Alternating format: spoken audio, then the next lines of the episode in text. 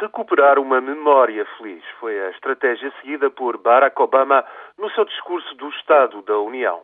O presidente evocou o chamado momento Sputnik, o ano de 1957, quando a União Soviética se adiantou aos Estados Unidos na corrida espacial ao lançar o Sputnik, o primeiro satélite artificial. As administrações republicanas e democráticas responderam ao desafio e, em 1969, os astronautas norte-americanos pisavam a Lua. Serviu este momento Sputnik a Obama para nomear os desafios à hegemonia norte-americana. Inovações tecnológicas, rápido crescimento da China e da Índia, um ambiente competitivo a nível mundial que obriga os Estados Unidos a um grande esforço, disse o Presidente, um esforço de investimento na pesquisa, educação e infraestruturas.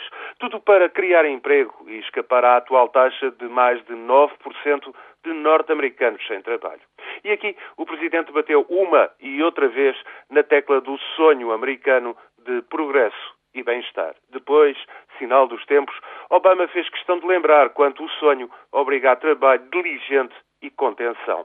Obama frisou que prosseguirá na senda de redução dos déficits, apontando para cortes de 400 mil milhões de dólares ao longo de uma década. Cortes que não atingem as duas áreas geradoras dos maiores gastos, a segurança social e a assistência médica. Cortes insuficientes, tendo em conta os números.